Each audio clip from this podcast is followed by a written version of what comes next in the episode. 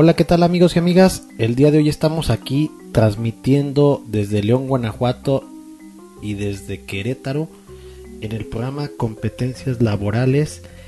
Espero que el día de hoy les agrade mucho el contenido que traemos para ustedes. De este lado los acompaña Jacobo Arriaga en León, Guanajuato y del otro lado nos acompaña Arnoldo Curiel desde acá, desde Querétaro. Un saludo a todos los que nos están escuchando y bueno, acá este, está mi teléfono 442-752-2800 para cualquier mensaje de WhatsApp, dudas, comentarios, son bien recibidas todas. Saludos, Jacobo, pues listos y, y dispuestos, con el gusto de estar contigo aquí compartiendo este programa de competencias laborales. Fíjate que ya se nos está haciendo costumbre esto de estar martes a las 9 de la noche y sábado a las 12 del día y ha sido gratificante porque yo creo que tenía mucho rato que no teníamos temas de debate tan interesantes eh, y obviamente esta noche también trae algunos temas interesantes. ¿Nos pudieras compartir qué vamos a ver el día de hoy? Pues mira, ¿qué te parece si hablamos acerca de el inminente inicio de las clases? ¿Qué tan articulada está la estrategia de gobierno para este regreso a clases? ¿Está articulada no lo está. ¿Cuál es la sensación de la, de la sociedad con respecto a esto? Eh, ¿Están las, eh, las familias eh, capacitadas, capaces, tecnológicamente es posible el hecho de que, de que exista un buen acompañamiento de parte de, de las familias, de los padres, hacia este ¿cómo le podemos llamar? Bueno, alguna vez ya lo llamé y creo que estuvo bien, algunos hasta me, mandaron un comentario de que nada más acertado que un Frankenstein de educación. Así que este estamos listos, podemos o no podemos. Es, eso eso creo que va a ser la pregunta que nos tiene que, que dirigir en este programa, si te parece bien y vamos a vamos a verlo desde varias perspectivas, a ver qué, qué podemos encontrar juntos, ¿te parece? Me parece muy bien. Eh, ahora sí que el día de hoy va a ser gratificante porque el próximo lunes, ahora sí, los niños regresan a clases, al tan ansiado regreso a clases. Y por primera vez, no sé a quién le urge más entrar a clase. ¿A los maestros? ¿A los niños? O a los papás que ya los tuvimos cinco meses en casa. Ya, ya, ya están echando raíz. Ya los niños ya están echando raíz ahí en la casa. Ya, este.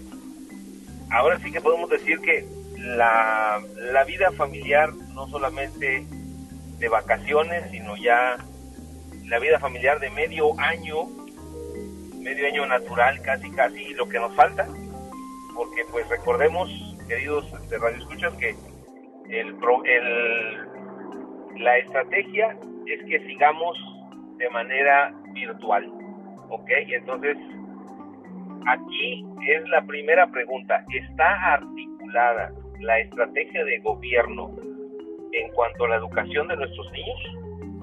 Vamos a analizarlo, si te parece. Eh, eh, primero la, la pregunta es, ¿qué significaría estar articulado.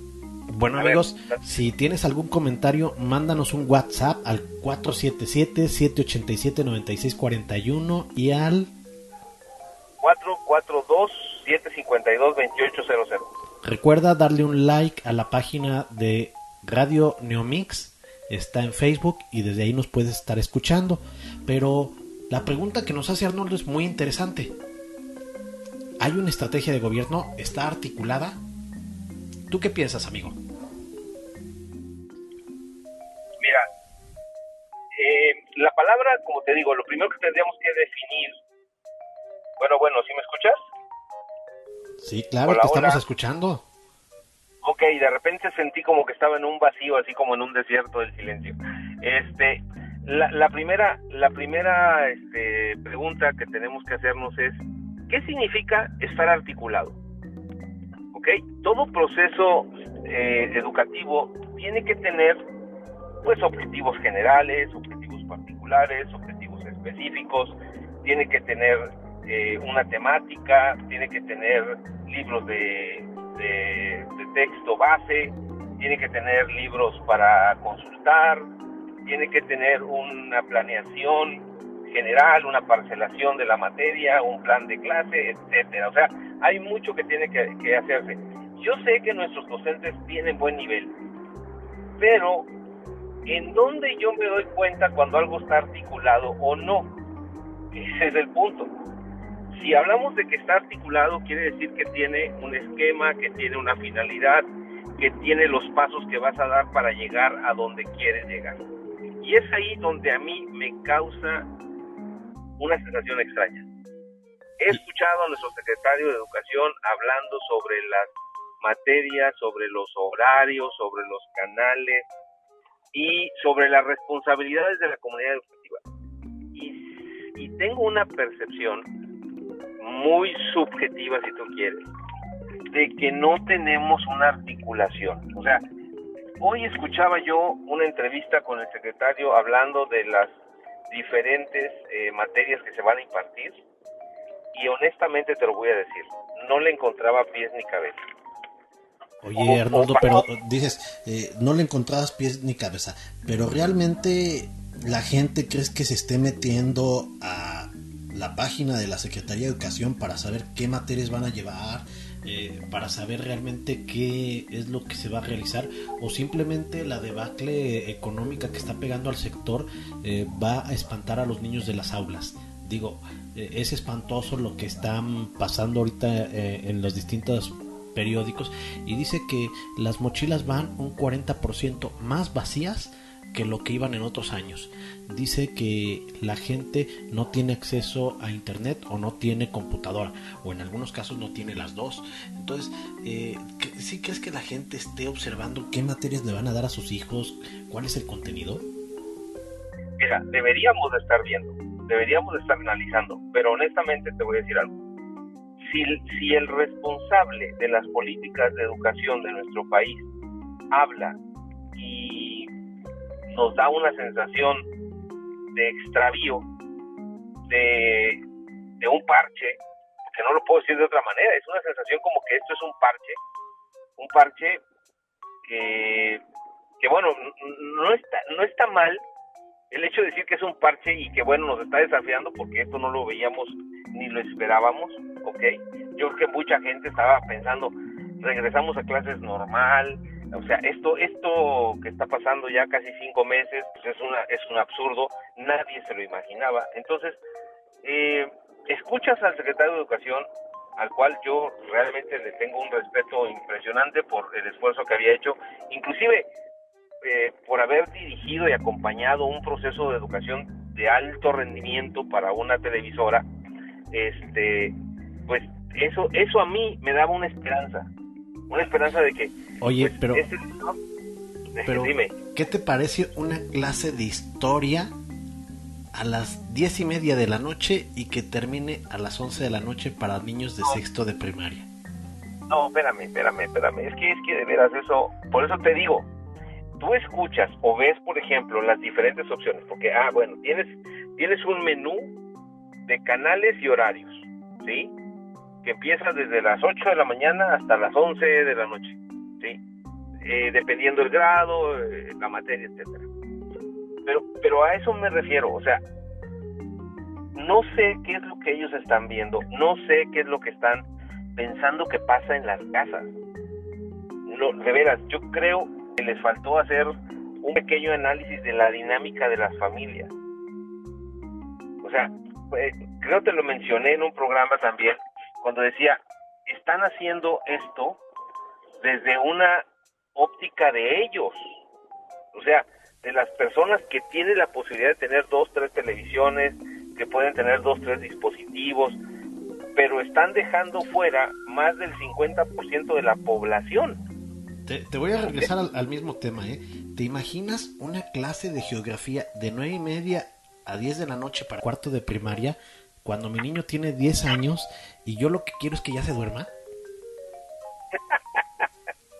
Me imagino? Me imagino un niño que está eh, ya anestesiado por el día, ¿sí? Y luego imagínate, una casa donde pues no tienes aire acondicionado y de repente estás en una zona donde hace mucho calor. Entonces todo el día tienes un desgaste por el calor que en el que estás.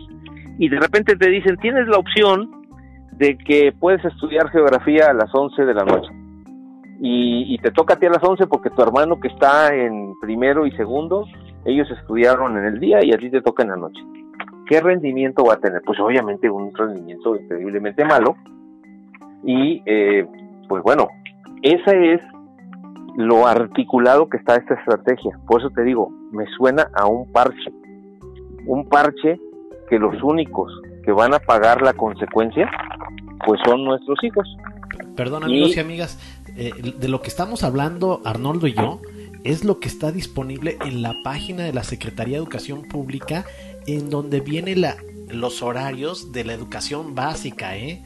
Estamos hablando de tres cadenas nacionales donde ya están puestas todas las programaciones para los niños desde preescolar hasta sexto de primaria. Amigo, y digo Arnoldo, eh, ¿tú te imaginas tener a tu hijo a las nueve y media de la noche tomando una clase? En el rancho que tú quieras, en la colonia que tú quieras. Eh, obviamente aquí estamos refiriéndonos a esta necesidad. Eh, si estamos conscientes de que vamos a tener dos jornadas educativas, una en el aula a los que les toque asistir y otra en la televisión? Mira, eso que, acabas de contestar, es, es que es lo que pasa. Muchos papás, muchos amigos que nos escuchan, no han tenido la oportunidad de ir a la página de la CEP, ¿sí? Porque, por lo que tú quieras y mandes, ¿ok? No importa por qué. Pero la estrategia te pone opción 1, primero de primaria, de 9 a 11.30. Opción 2, primero de primaria, en otra televisora, de 12 a 3.30. Opción 3, otra televisora, de las 6.30 a las 9 de la noche. Un niño de primero de primaria. ¿Ok? Y si nos vamos, por ejemplo, a, ¿qué es lo que aquí, de veras que esto yo no lo, no lo, no logro entenderlo al 100%, ¿sí? Sexto de primaria. Sexto de primaria, un niño de entre 10 y 11 años. Opción 1, de las 9 a las 11.30 de la noche. ¿Sí? ¿Qué es lo que estamos, qué es lo que estamos viendo? una eh, organización de la educación en horarios que de entrada el, el niño no tiene la fuerza, la habilidad para estudiar. ¿Ok? O sea, ya de las 9 a las 11.30, ¿qué le puedes exigir a un niño que estudie? ¿Qué fuerza tiene? Imagínate otra situación, Arnoldo. Eh, se va la luz. Me grabaron la clase, la voy a poder tomar después. Perdona que se escuche esto como cuando vendemos un curso y ahora que lo damos por Zoom, ahora que lo damos por Meets o por cualquier plataforma, ya todo el mundo quiere que le entreguemos el video de la clase. Eh, pero ¿es válido para esto? Oye, se fue la luz en mi comunidad, en mi rancho, en la colonia, en donde tú quieras, ¿no? ¿Dónde voy a poder retomar el tema que no pude haber visto? va a estar disponible en el Face, va a estar disponible en YouTube. Eh, eh, como que no hay una clara señal de hacia dónde vamos y después de esto, ¿qué vamos a hacer con la educación? Es que no está clara la señal porque no es un trabajo que se esté pensando a un nivel virtual. ¿Sí? se está pensando simplemente con, como te digo, ahí está el contenido Ahí están las cosas que nosotros preparamos. Ahora dependerá de la población que la aprovechen o que no la aprovechen, pero muchas ocasiones la población no va a tener el recurso, ¿sí? No va a tener recurso tecnológico, no va a tener la electricidad o no va a tener eh, la posibilidad de coordinar a, sus, a sus hijos y algunos se va a quedar sin alguna... Eh, mira, por ejemplo, te voy a poner un, un ejemplo. Eh, yo tengo un niño que va en primero, otro niño que va en en cuarto y otro niño que va en sexto. ¿Está bien? Vamos a suponer que así es. Entonces, si yo tengo el niño que va en primero, y yo digo, bueno, el niño que va en primero lo voy a poner que estudie en la primera opción. ¿Ok? Pero resulta que el niño, en esa opción que yo le había dicho que iba a estar, la opción 1 de las 9 a las 11.30, en una, porque nada más tengo una televisión, ¿eh? entonces tengo que organizar que cada quien tenga sus, sus, este, sus clases. ¿Está bien? Entonces resulta que es de 9 a 11.30, la opción 1. Y yo dije, el de primero toma esa. El de cuarto dice que la opción 3, ¿sí? Es de 9 a 12. O sea que esa opción ya no la tiene mi hijo de cuarto. ¿Por qué? Porque mi hijo de primero va a estar de 9 a 11.30. Entonces, ella nomás tiene dos opciones, ya no tiene tres. ¿Sí? Pero resulta que mi hijo está acostumbrado a dormirse a las 9 de la noche. Hay algunas mamás muy responsables que yo siempre he admirado que a las ocho y media ya tienen a los hijos dormidos. ¿Por qué? Porque a la otra, a la mañana siguiente había que ir a la escuela. Entonces, supongamos que mi hijo ya está acostumbrado de cuarto de primaria, que tiene alrededor de nueve años y necesita dormir temprano, ¿sí? Porque la, serotonina se regula con la luz del sol, entonces mientras mejor duerma pegado con, con la luz del sol, pues es mucho mejor para él. Entonces resulta que ya nada más le queda una sola opción, de las 4 a las 7. ¿Sí? Mi pregunta es, de las 4 y media a las 7, un niño de 9 años que ya está próximo a dormir, tendrá la concentración, tendrá la atención al 100% para estudiar a través de la televisión. E, esos son los detalles. Y la otra, por ejemplo, no sé si estés viendo tú los horarios. Eh, Aquí estoy viendo los horarios. Sin embargo, si tú te fijas en una cadena de 7 y media a 8 de la mañana, es educación para padres, madres y tutores, para los que están, que tienen hijos en preescolar, eh, que tienen hijos en preescolar. Eh, pero si te lo perdiste, en la otra cadena te van a dar la misma materia de 10 a 10 y media de la noche. ¿Y sabes qué es lo que va a pasar, mi querido Jacobo? El clásico síndrome del burnout. O sea, ya no van a ser nada más las mamás las que van a estar quemadas, los papás van a estar quemados. O sea, vamos a estar agotados. ¿Por qué? Porque es lo que nos están diciendo, vamos a vivir solamente para cumplir con un programa a través de la televisión, un programa de educación, en el cual nos va a consumir todo el día. Ahora, en este sentido, también hay que preocuparnos en una situación. ¿A quién le van a pasar lista? ¿Al papá, a la mamá? ¿O tienen que estar los dos? Eh, aquí, ya, aquí ya no, no, bueno, es que por eso te digo, ¿cómo va a estar el, cómo sabes o cómo te aseguras que los contenidos están llegando? O sea, ¿cómo sabes eh, o cómo aseguras que el proceso de enseñanza-aprendizaje se va a dar.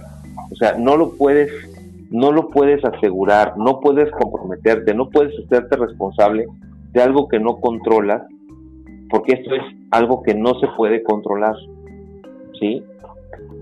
Eh, lamentablemente, eh, este, por eso insisto, esto para mí es un parche que los que van a salir perdiendo son los niños y los que van a estar cansados son los niños y los papás y los maestros.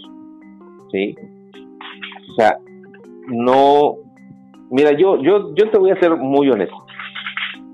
Yo preferiría que me dijera el gobierno, ¿sabes qué?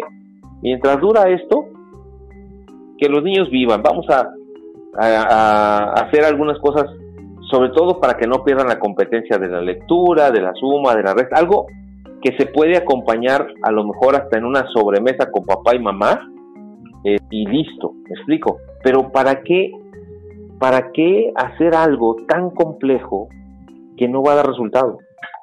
¿Para qué hacer algo tan complejo que, que no va a asegurar un proceso de enseñanza-aprendizaje? Eso es lo que yo hasta la fecha no lo entiendo. ¿sí?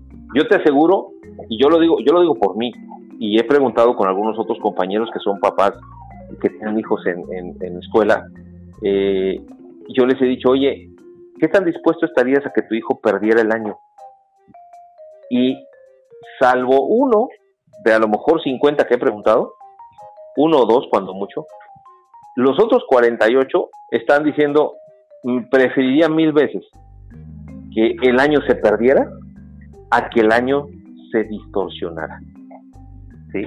Porque eso es lo que yo considero que va a salir.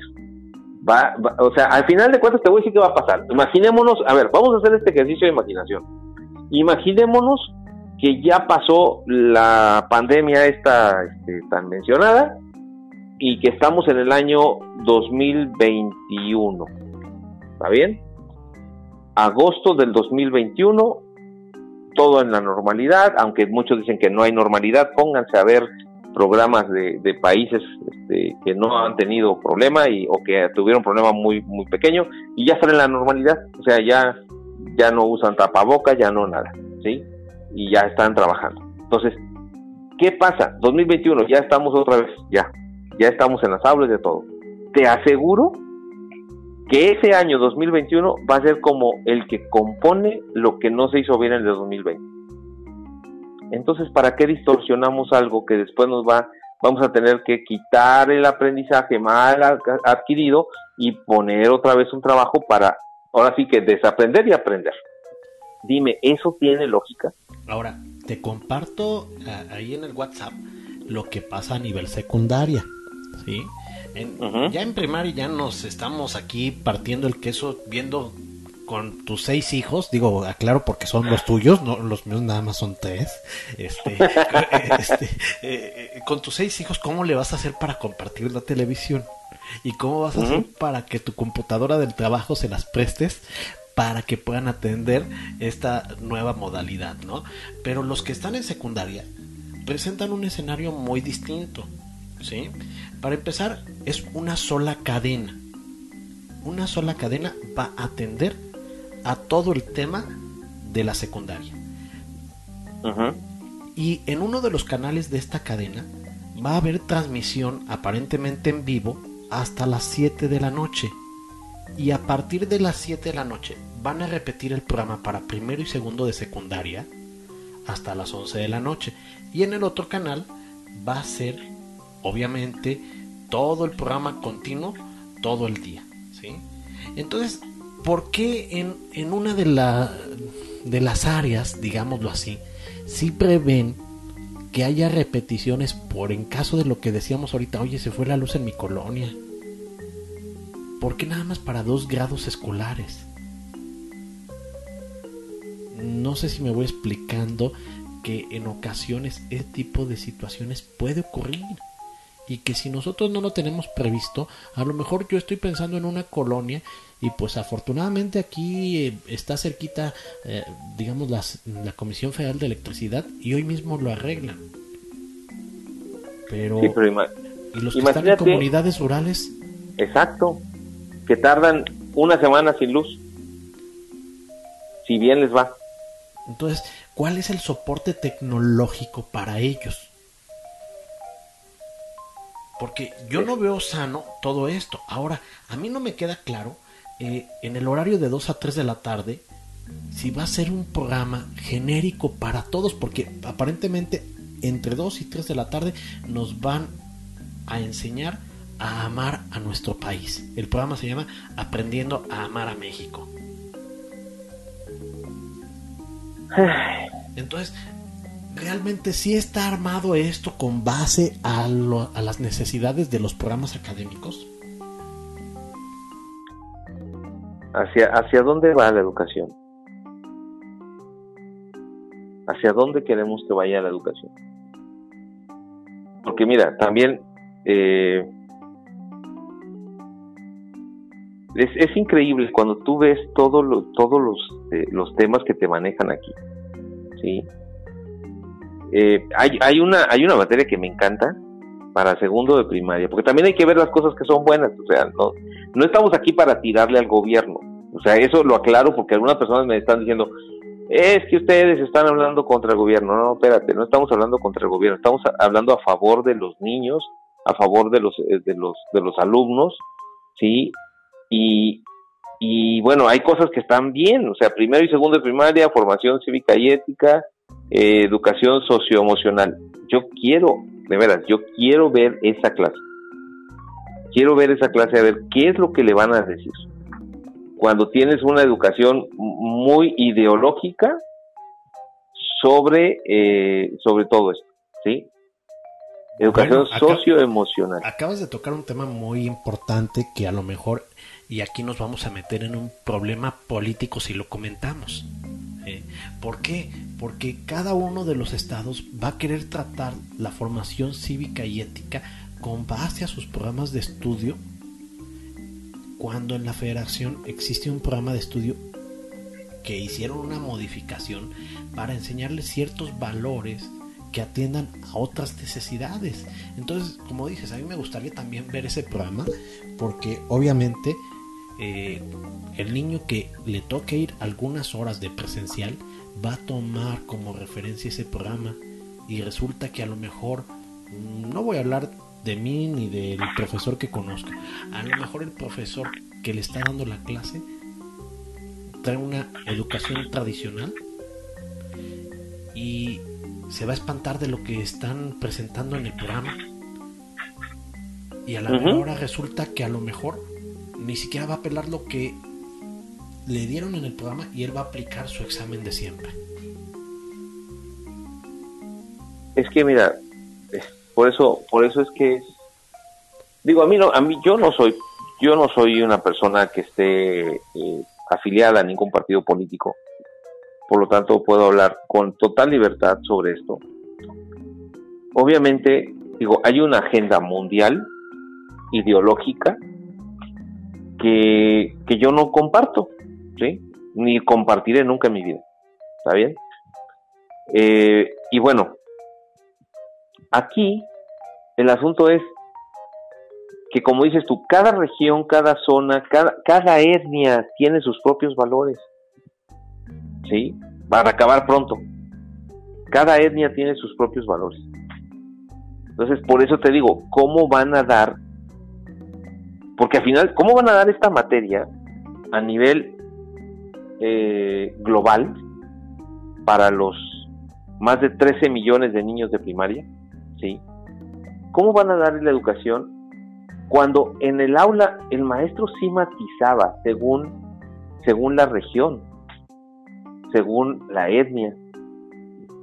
Sí, sí terminaba matizando, porque a final de cuentas, eh, bueno, digo, el sueño de estos ideólogos este, que están que están más allá del bien y del mal, o más bien dicho, más para allá del mal, este, pues lo que quieren es quitar el concepto de familia, yo soy una persona tradicional, no soy una persona religiosa, pero soy muy tradicional. O sea, yo creo que psicológicamente, y ahí sí puedo hablar con, cierta autoridad, el niño necesita tener una estructura familiar para crecer bien. Y me refiero a una, a una eh, estructura familiar tradicional. ¿Ok? Eso es, es algo evidente. Cuando no existe esa estructura familiar tradicional, el niño sí crece con algunas, algunas cuestiones eh, de distorsión, de confusión, ¿sí? Ese es el gran problema, ese es el gran desafío. Entonces, por eso te digo, ah, yo quiero ver esa, eh, esa materia, cómo la van a impartir, y quiero, quiero, quiero ver si realmente los, los, los este, alumnos van a poder comprender completamente. Digo, como tú y yo sabemos, ya se, se está tratando de hacer algo en, en, la Ciudad de México, en la legislatura, ¿sí? donde hay un proyecto, un proyecto para la ideología de género que sea como obligatoria, inclusive hasta están hablando de, de la patria potestad como un derecho ya más de el Estado que de, la, de los padres, y eso a mí me aterra. Ya nos metimos en un tema político, pero bueno, eh, la verdad, me, me, picaste la cresta y ya sabes que a mí eso me, eso a mí sí me emociona, me apasiona y me enoja. Pero es que al final del día, eh, por eso digo, eh, y esto es interesante para las personas que nos escuchan, si realmente estamos hablando de que somos un conjunto de padres que estamos preocupados porque nos agarraron con los dedos, no, ¿cuáles dedos? Nos agarraron con el cuerpo completo en la puerta, así. y resulta que nos estamos dando cuenta que ni la escuela le estaba enseñando lo que se pagaba, ni nosotros le estábamos reforzando todas esas necesidades que tenía para que fuera un mejor individuo a lo largo de los años. A lo mejor hemos tenido cierta pérdida de eficiencia en el transcurso de las generaciones y a lo mejor pues mientras a nuestros papás este la educación les entraba decían que las letras con sangre entra con sangre entraba. Y, después, cuando nos toca a nosotros, pues también nos tocó una situación, pues a lo mejor más a ti que a mí, pero poquito mm, todavía dentro de ese conductivismo. Y posteriormente entramos a una etapa de libertinaje en la educación, donde ahora hasta le faltan el respeto a los profesores. Donde ahora hay gente muy broncuda que le dice, a ver, dígame, dígame, respóndame, así como si fuera, no sé, este, eh, una persona que no merece el respeto por estar ahí cuando los profesores son con todo mi respeto a mis colegas, a mis compañeros con los que he compartido aula, con los que he compartido inclusive generaciones de formación y decimos, este profesor tiene 20 años educando y felicidades. El día que me tocó a mí como maestro, qué padre que estuvo conmigo acompañándome en mi formación. El día que me tocó como compañero de trabajo, qué padre que siga enamorado de su profesión. ¿Sí? Pero ahora ves generaciones que de repente sí son más broncudas y que en lugar de tener el apoyo de los padres, al revés, ándale, mijo, no te dejes. Y entonces llega esta nueva realidad, llega esta nueva normalidad donde decías, oye, ¿qué no se supone que te estaba pagando yo la escuela para esto? ¿Qué no se supone que el nuestro te daba esto? ¿Qué no se supone que la escuela te daba esto otro? Oye, mijo, ¿qué, qué estás haciendo? ¿Qué estás preocupado por? Y resulta que no tenemos toda esa herramienta que era necesaria y ahora que estamos viendo una estrategia del gobierno a puerta abierta porque la necesidad de la realidad hace que haya un conocimiento de cuáles van a ser las estrategias para que nosotros hagamos la función del prefecto en nuestras casas, donde nosotros, a ver, mijo, este, ¿no quieres ver la tele? Ahora sí.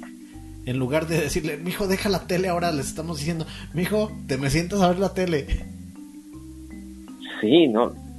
Mira, tú tocaste un punto que durante casi 25 años que he trabajado en, impartir eh, lo que se llama escuela para padres y que he podido estar en varios estados dando escuela para padres con proyectos reales de año. O sea, yo no nunca quise y desde mi desde mi empresa de capacitación nunca he dado un concepto de escuela para padres donde llego doy una conferencia y luego me voy. No.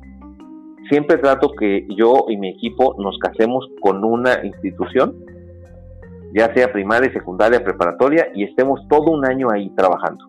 Entonces vamos, damos conferencias, vamos, damos conferencia en aula, vamos y damos atención psicológica, ¿sí? con un equipo de psicólogos. Entonces, eh, un concepto base para que los hijos, y, ahí va para todos los que son papás, siempre lo he dicho, o sea, nunca te, nunca te, preocupes por formar un hijo obediente. Preocúpate por formar un futuro adulto responsable. ¿Sí? Entonces, eso que acabas de mencionar es de veras es triste. Ah, en 1950, 60, eh, la mayor indisciplina era masticar chicle en los pasillos. ¿Ok? Hoy en día eh, he estado trabajando los últimos cinco años en una escuela secundaria que le decían almoloyita, ¿sí?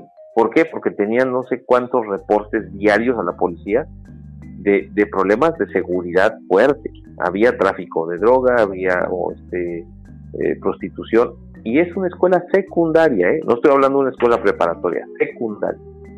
Y entonces lo primero que tuvimos que hacer ahí es trabajar el concepto de la autoridad, ¿sí? Porque siempre, siempre el problema es que el concepto de autoridad se entiende mal.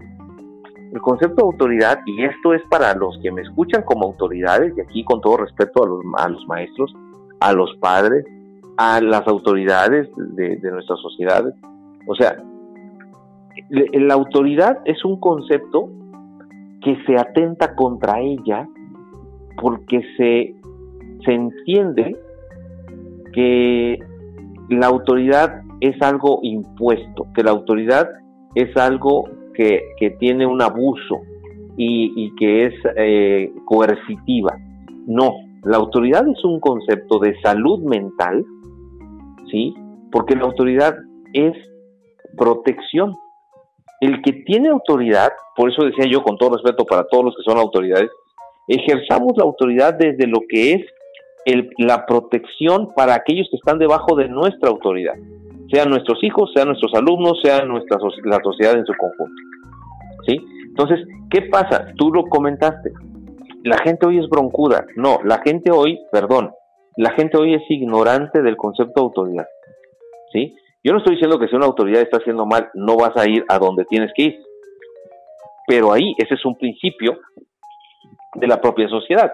Si alguien no está cumpliendo con su responsabilidad de protegerte, arriba de él hay alguien, ¿sí? Para que tú vayas y pidas que la autoridad ejerza su trabajo y te proteja.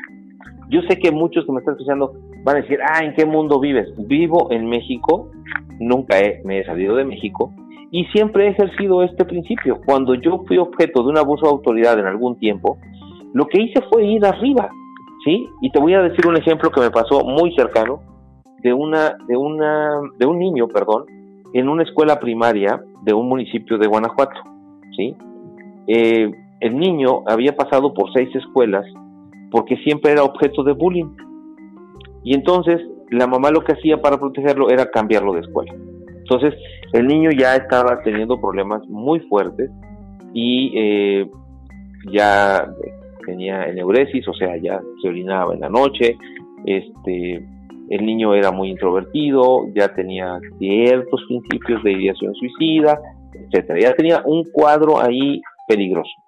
Entonces, trabajamos con la mamá le dijimos, a ver, usted tiene que ayudar a su hijo en el sentido de que él sepa eh, trabajar ese problema. ¿Por qué lo hacen a él víctima? Pues vamos a analizar por qué. Entre muchas cosas que analizamos le dije, a ver, hable con el maestro. Me dice, es que ya hablé con el maestro. ¿Y qué le dijo? Que lo sacara de la escuela.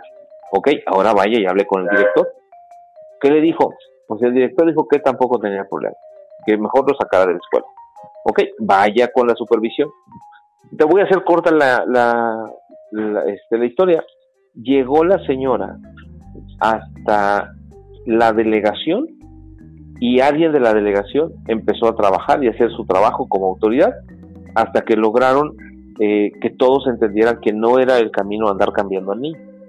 Hoy ya es un joven, estoy hablando de eso hace seis años, hoy ya es un joven que está en prepa y hasta la fecha la mamá muy agradecida dice, ¿sabe qué? Si no hubiera yo hecho eso, mi hijo hubiera pensado que la autoridad siempre era mala y por lo tanto él eh, no hacía las cosas correctamente, no iba con quien tenía que ir y tampoco él ejercía su autoridad sobre su vida, sobre su persona, sobre su cuerpo. Entonces, ¿qué pasa cuando la gente es broncuda y como dices tú, se ponen más a discutir con el maestro? Y yo no estoy diciendo que, que estoy defendiendo a los maestros porque yo creo que no necesitan ser defendidos, yo creo que los maestros y los papás necesitan acompañarte en el proceso de la responsabilidad de ser autoridad para sus hijos, ¿sí? Entonces, hay muchas cosas que em, en este momento, por eso te digo, yo quiero ver esas materias que tienen que ver con la formación eh, socioemocional, eh, formación cívica y ética, quiero ver cómo lo van a enfocar. ¿Por qué? Porque México es un país vasto, variado, este, e, es un país que tiene filosofías diferentes en el norte que en el sur y en el centro, ¿sí? O sea, somos diferentes. Entonces, ¿cómo le vas a hacer? ¿Quién va a matizar eso? ¿Quién le va a dar el aterrizaje a los, a los niños? Porque inclusive, o sea, hay un problema bastante fuerte que a veces hay papás que son intolerantes o mamás que son intolerantes o maestros que son intolerantes. Completamente de acuerdo, Arnoldo. Y, fíjate que en esa parte que tú estás comentando, y, volvemos al punto, realmente eh, no estamos nosotros diciendo esto es malo, sino que va a llegar un momento en que se va a acabar esta luna de miel educativa y se va a acabar todas estas herramientas que está adquiriendo el gobierno. Todas estas herramientas que se están ahorrando las escuelas de todos los niveles, ya sean públicas, privadas, y va a desaparecer el contenido y vamos a regresar al aula presencial. Y entonces ahora sí te vas a dar cuenta si esto fue un éxito o si esto fue un fracaso y ahora qué vas a hacer si aquel muchacho que transitó de la primaria a la secundaria en esta etapa simplemente no sabe sacar una raíz cuadrada, simplemente no sabe realizar una lectura de manera adecuada. O pues a lo mejor sus actividades psicomotrices no se han desarrollado y perdió la empatía por el hacer un poquito de educación física, ¿no? Y eso estamos hablando de los primeros años de la educación. Pero ¿qué pasa cuando estamos en la segunda etapa de la educación? Que es la transición de la secundaria a la preparatoria y resulta que el muchacho como ahora tiene más libertad porque así pasa en todas las preparatorias que dicen que ya no quieren que los papás estemos ahí para que los niños vayan teniendo y, digo a lo mejor yo hablo muy cariñosamente de niños porque pues para mí mi hijo el mayor siempre va a ser mi niño y entonces quieren en las preparatorias que los niños no estén acompañados de sus papás para que ellos tomen responsabilidades pero resulta que en ese afán de que ellos tengan esas nuevas responsabilidades, pues simplemente no dan de alta la materia, dejan de asistir a clases, se les hace fácil. Y entonces resulta que mientras ahora ya no queríamos que estuvieran pegados a la computadora, al Xbox, al PlayStation, a la consola que tú quieras, o simplemente al televisor. Ahora nosotros mismos los estamos orientando a que estén ahí y están perdiendo ciertas capacidades ¿Por qué?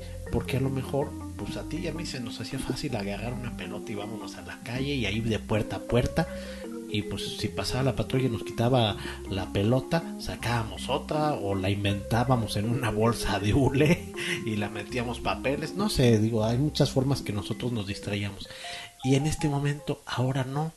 Los estamos llevando a un ambiente donde es totalmente sedentario y sus resultados no los vamos a poder medir en el corto plazo, los vamos a medir cuando regresen a clases y resulta que los maestros estaban pidiendo un conjunto de habilidades nuevas que ellos mismos no fueron capaces de transmitir en todo este nuevo formato. Es que por, por eso retomo el punto que te decía, no podemos esperar de veras que esto funcione como un modelo educativo parchado, ¿sí? O sea, no, no, de veras, yo creo que vamos eh, en el camino equivocado. O sea, si esto te obliga a parar, para, ¿sí? O sea, mira, te voy, te voy a poner una, una analogía. Tú estás en la orilla de la playa y vas a construir una cabaña. ¿Cuándo es el mejor momento para construir la cabaña? Cuando está un ciclón o cuando tienes buen clima. Es obvio, ¿no? No te vas a poner a construir una, una, una cabaña cuando está el ciclón. No te va a dejar. Entonces mejor para. Cuida todas tus maderas, cuida todas las tejas, todo, cuídalo, resguárdalo, tenlo ahí. Y es momento de resguardarte. ¿Por qué están empecinados? Porque yo no lo puedo ver de otra manera. ¿Por qué están empecinados en que se estudie o se construya una casa en medio de un ciclón? Yo creo que el tema se volvió desde hace ya bastantes semanas un tema más político, en el cual es gastarse la lana nada más para decir que se hizo algo. Concuerdo Mejor guárdenla concuerdo contigo que en este momento debería de estarse fomentando otro tipo de actividades. Durante el fin de semana se me ocurrió meterme a una de las plataformas estas de streaming para estar viendo pues dentro de mis ratos de ocio una serie y me encontré una de Eugenio Derbez que se llama Desecho en casa y que platica un poco de todas estas situaciones que estamos viviendo y al final de todo esto hace una analogía a él de cómo tuvo que transitar para seguir teniendo una permanencia dentro del imaginario de la gente. ¿Por qué? Porque al final del día, a lo mejor dentro de su contexto, él dijo, no puedo estar encerrado tantas semanas sin por lo menos sacar una idea. En este momento, ¿cuántos muchachos van a sacar una vocación a partir de estar en su casa? Salió hoy en el periódico eh, un análisis respecto del cambio de vocaciones que ha habido desde 2000 a 2020 y lo que antes los muchachos querían ser maestros, ahorita fue desplazado al tercer lugar, cuando era el primero o segundo lugar dependiendo del sexo. Ahorita los muchachos han despertado más la vocación de estar en el sector salud que querer ser ingenieros. Y, y, y ahí, en esta revolución tecnológica, de veras, si alguien quiere buscar o quiere construir un futuro a través de la educación, con una, con, una carrera que le permita defenderse más, pues tendrá que ir a ingeniería. Obviamente la medicina, pues sí es, es una de las, de las disciplinas primarias, podemos decirlo así, porque pues lo primario es la salud, ¿sí? pero en México necesitamos, tenemos una deficiencia desde, desde las competencias matemáticas, tenemos una deficiencia. Entonces, necesitamos más ingenieros para que esos ingenieros puedan vivir en esta nueva era de la tecnología 4.0, eh, ¿sí? Pero mira, eso que acabas de decir tú, si analizamos nosotros, por ejemplo, los logros que se esperaban en lo de la supuesta, yo sé que estoy desfasado en ese sentido, pero el planteamiento pedagógico de la reforma educativa del 2016 se quedó en la letra, se, se abandonó por ideología o por lo que tú quieras, pero los logros que se esperaban, por ejemplo, a nivel primaria, ¿sí? Comunicar sentimientos, sucesos, ideas en su lengua materna y en español, tanto en la forma oral como escrita. Se comunica en inglés en actividades simples y cotidianas. Usa las, las tecnologías de información para satisfacer la curiosidad y expresar sus ideas. En pensamiento crítico, se esperaba que observaran, analizaran y reflexionaran con orden cualitativa y cuantitativamente acerca de eventos del mundo natural y social. En valores y en convivencia, sabe que sus actos tienen consecuencias y respeta los valores y las reglas de su comunidad y aporta sus habilidades al trabajo conjunto. En desarrollo físico y emocional, identifica y autorregula sus emociones, hace ejercicio físico y cuida su salud. Dime, de lo que acabo de leer, Dime, ¿qué estamos cerca de lograr como país? Pues mira, después del... Ahora sí que no sé si se sigue haciendo la aplicación de las pruebas PISA, pero después del cambio que hubo de un partido al otro entre 2012 y 2018, cambió el escenario global de la educación, porque todo el mundo se dedicó a echarse tierra y a decir está mal lo que hizo mi antecesor. Yo quiero ver cómo llegamos en 2024 a ver si dicen, ¿saben qué? Le atinamos en una estrategia. Porque lo peor de todo, esto que estamos platicando se va a poder medir hasta dentro de 20 años cuando estas generaciones salgan al campo laboral. Cuando nuestros niños que están en primaria estén buscando trabajo. Y, qué trabajo van a buscar.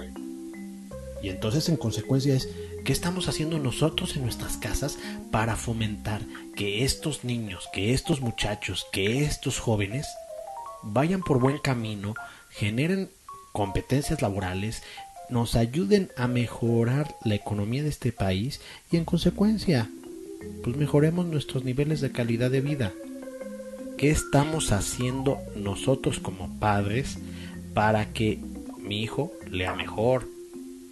Para que comprenda mejor, para que sepa de qué está hablando, que no solo esté metido en los videojuegos, que no solo esté metido en el YouTube, que no solo esté metido en la televisión, sino que cuando tú le expliques una situación, él pueda identificar el problema y al mismo tiempo de identificar el problema, pueda debatir contigo cómo resolverlo, sin meterse en la terquedad de decir yo tengo la razón porque lo vi así y vi que en YouTube y yo vi en esto. No, a ver, mi hijo, a ver, tu pensamiento crítico tiene que estar enfocado en resolver situaciones, en resolver problemas y en plantear cómo vamos a hacer una mejora para evitar volver a caer en lo mismo. Mira, a ver, siempre, siempre hemos terminado y aterrizado los, los programas con, con propuestas desde nuestra perspectiva, respetando los pensamientos de alguien que pueda disentir con nosotros, lo cual todos tienen derecho a hacerlo. Eh, yo creo que lo que hemos tratado hoy acerca de esta parte de la primera pregunta que hicimos y que no pasamos de ahí, que es, ¿está articulada la estrategia educativa? Yo diría que este año debería de ser un año para, para formar a nuestros hijos desde casa, con la ayuda obviamente de, algunas actividades, pero no así, no, digo yo, yo no considero, es más, para mí es antipedagógico que un niño esté estudiando a las 11 de la noche. O sea, no, no, no, no es por ahí, ¿sí? Aunque sea la opción tercera, pues sí, pero a lo mejor es la única que le va a tocar porque no más hay una televisión en la casa. Entonces, yo creo que lo que se tendría que hacer es, eh, celebro mucho que se, que se incluya a los papás, lamento mucho que los papás van a estar quemados, ¿sí? Porque no puedes estar a las 7 de la mañana en una clase para saber cómo transmitir a tus hijos emociones y cómo acompañarles emocionalmente. No, no creo que los papás tengan la fuerza para hacerlo. Y más si tienes un hijo que está estudiando en la tercera opción a las 11 de la noche, no, creo que te alcance, ¿verdad? Pero... Te lo pongo de otra forma. Ajá. Yo creo que como padres, si antes a lo mejor discutíamos con nuestros hijos cómo distribuir los horarios para ver televisión, en este momento como padres nos vamos a convertir en prefectos para ver que tomen la mayor cantidad de clases en los horarios que nosotros estamos, en los horarios que nos podemos acompañar, porque a lo mejor se me hace cómodo eh, mijo, vete con tu abuelita un rato para que veas tu, canal. imagínate, fíjate, eso que estás diciendo, Jacobo, es muy, desde mi perspectiva, muy importante. ¿Te imaginas tú la televisión prendida todo el día en tu casa? Porque tienes cuatro hijos. ¿Sí? Todo el día la televisión prendida. La contaminación de ruido que vas a tener. Ahora, si tienes la bendición de tener una casa con dos plantas, con cuatro recámaras o tres recámaras, pero te imaginas las personas que son la mayoría, que tienen casas muy pequeñas, que tienen casas donde a lo mejor nada más tienes la televisión en una habitación y en otra habitación duermes. Imagínate tú el nivel de, estrés que va, va a experimentar esa casa. Ese es un punto, ¿sí? Entonces, eh, por eso, por eso retomo la propuesta que, que, te comentaba. Si queremos educar a nuestros hijos, eduquémosle en las cosas que son fundamentales. O sea, competencias para aprender a aprender. ¿Sí? Competencias para que lean y comprendan. Competencias para que tengan un, un pensamiento crítico y analítico. Competencias básicas de matemáticas. Eh, si les damos eso y esto nos tarda este año, no sería tan perdido. Enséñalo a leer, enséñalo a comprender, enséñalo competencias básicas matemáticas, enséñale eh, pensamiento crítico y analítico, enséñale eso. Si lo logras hacer, que no es algo que lo vas a hacer de la noche a la mañana, digo, en México el nivel de comprensión de lectura es bajísimo, ¿sí? Entonces, ¿para qué hacer contenidos para niños, adolescentes y jóvenes, e inclusive adultos, que ni siquiera tenemos la comprensión que deberíamos de tener, que por lo menos debería de, llegar al 60, al 80% de comprensión, pero no llegamos ni al 20. y Entonces, creo que esa propuesta, independientemente que obviamente tenemos que seguir los canales, tenemos que seguir los contenidos que nos dan, porque nuestros hijos están estudiando, ¿sí? Independientemente de eso, tratar de que si tú tienes un hijo, nada más un hijo, que tienes la fortuna de solo tener un hijo, está bien que tenga su, su primer, eh, que tenga sus contenidos eh, en la primera opción, a las 9, 8 o 9 de la mañana, termina a las 11, listo, pero después tu papá, tu mamá, busca, busca recursos, busca recursos en la red, libros, donde tú le puedas enseñar a tu hijo el pensamiento crítico, analítico, lectura, comprensión y conceptos básicos de matemáticas y reforzarlos, ¿sí? Por lo menos eso sería una buena propuesta para que este año no fuera tan perdido. Yo una propuesta que me atrevo a hacer es no creas papá, mamá y con todo respeto a los docentes, no crean que esta estrategia educativa tiene lo suficiente como para favorecer a un proceso de enseñanza-aprendizaje correcto. No lo crean, porque si lo creemos, estamos teniendo todavía en, fantasía. ¿Ok? Entonces, la propuesta es esa. Yo pienso que debemos de quitarnos la ceguera de taller, tenemos que quitarnos la venda de los ojos y voltear a ver cómo nos educaron nuestros padres, nuestros maestros y llevar las mejores prácticas. Si bien a lo mejor tú como padre te divertías un rato en el YouTube, también porque no te lo niego, tan divertidos los videos, ¿eh? Pues, ahora también métete a ver unos videos para ver cómo le vas a enseñar a tu hijo a entender lo que está viendo en el canal y que no lo puedes decir al maestro, oigan, profe, profe, no lo entendí. Exacto. Entonces tenemos que armar estrategias que complementen a la estrategia de gobierno, que complementen a la estrategia del profesor y que complementen obviamente la formación de nuestros hijos.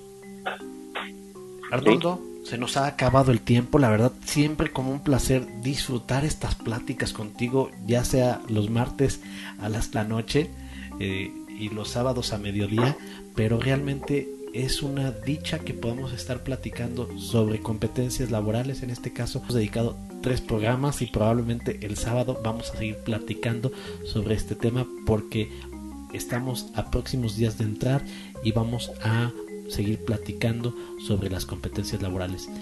Les recuerdo nuestro WhatsApp 477-787-9641 para que nos escriban.